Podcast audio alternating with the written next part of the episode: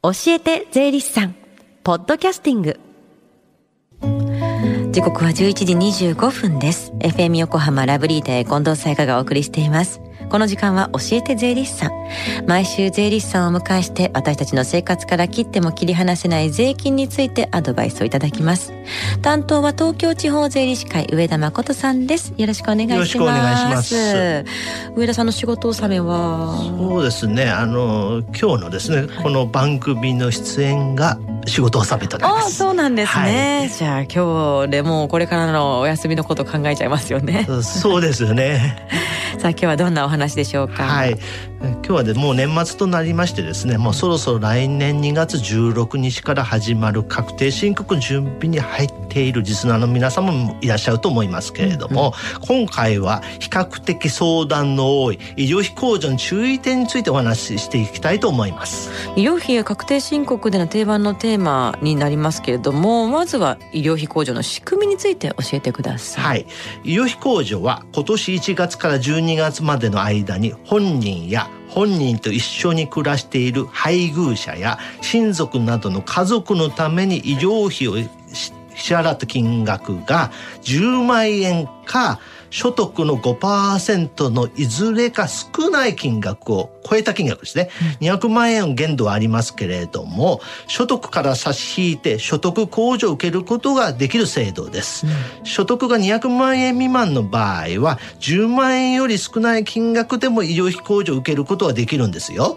例えば、所得金額を100万円の方だと5万円を超えると医療費控除を使うことができます。うん、10万円とは限らないですね。そうですね。ただしですね、医療費控除してもですね、源泉徴収税額が少ない場合は控除額が少なくなります。うんうんうんところでどういう場合に医療費控除になるか判断する基準があったら教えてください。はい、医療費控除になるか否かの基準ですけれども治療のためだったら医療費控除になりますので覚えておいてくださいね。はい、例えば薬局で治療のために風邪薬を購入した場合は医療費控除になります。治療のためだったら医療費控除そうですね。じゃあ新型コロナ関連ですけどもマスクとか消毒液を買った場合は医療費控除になるんですか？はい。あの新型コロナウイルスの影響で、まあ、マスクや消毒液を購入している方も多いと思いますけれどもマスクや消毒液を購入した場合は病気の感染予防のためであり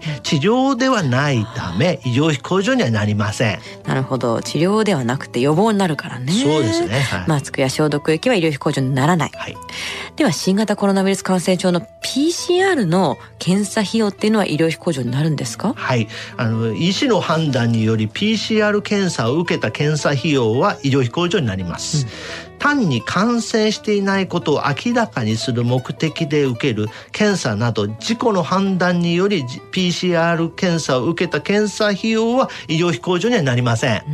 ただし PCR 検査の結果陽性と判明し引き続き治療を受けた場合は検査費用も含めて医療費控除になります。なるほど。結構民間の受けられる、ね、ところありますけれども、はい、その場合はこう自分でこれを、ね、あの明らかにするためだったりするとこれは医療費控除にならないんですね。そうですね。はいあと今年はいろんな場面でオンラインというのが言われてましたけれどもオンライン診療これを受けた場合っていうのは医療費控除になるんですか？はい。あのオンライン診療で受診した場合はオンライン診療にかかる診療費オンラインシステム利用料処方された医薬品の購入費用は医療費控除になります、うん、ただし処方された医薬品の配送料は医療費控除にはなりません。配送料はなんないのね。そうですねはい。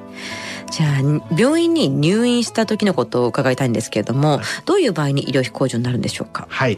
あの病院に入院した時の医療費控除になるものとして、はい、入院代治療代手術体入院時に病院が提供する食事代などです、うん、ただし入院時に必要なパジャマなどの衣類代やクリーニング代入院時のテレビなどの使用代付き添い人の食事代ベッド代などは医療費控除にはなりません。へじじゃあ結構あの個室で入院した場合の差額ベッド代ってあるじゃないですか、はい、あれは医療費控除になるんですか？差額のベッド代はですねあの病院の個室で入院した時の差額ベッド代は本人や家族の都合の理由の場合は医療費控除になりません、うんうん、ただし医者の指示による理由の場合は医療費控除になります。なるほど。細かいラインがあるんですね。そうですねはいじゃあ医師の指示による場合は医療費控除になるはいでは病院に行くための電車代やタクシー代っていうのは医療費控除になりますか？はい。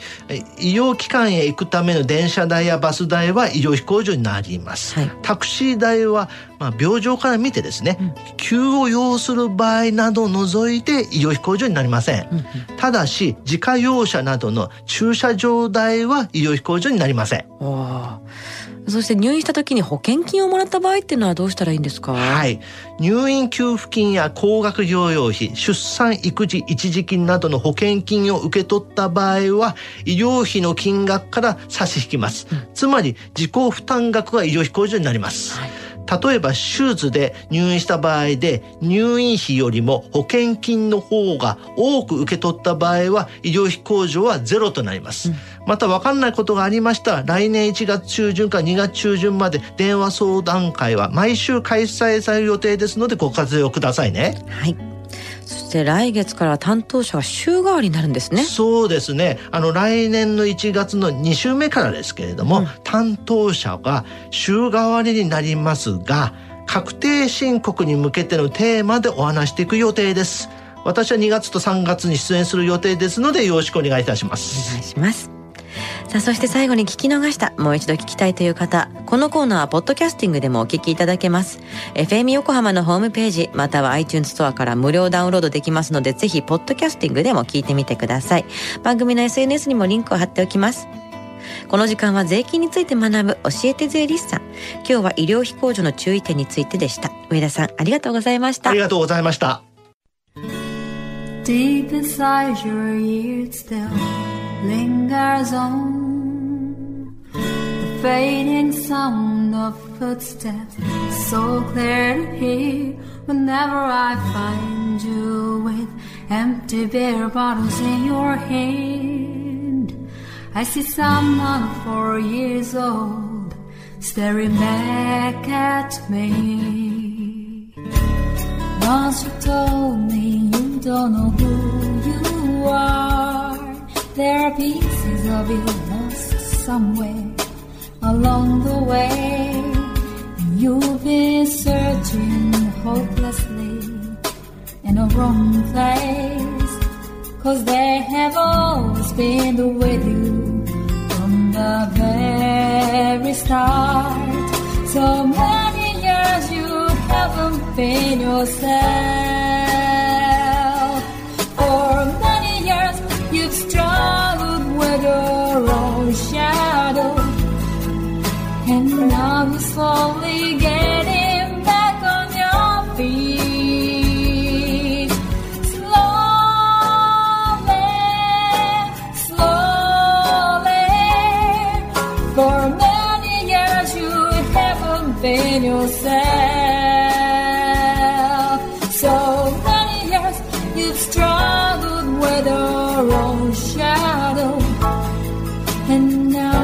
here with mirror bats, all the lost pieces together.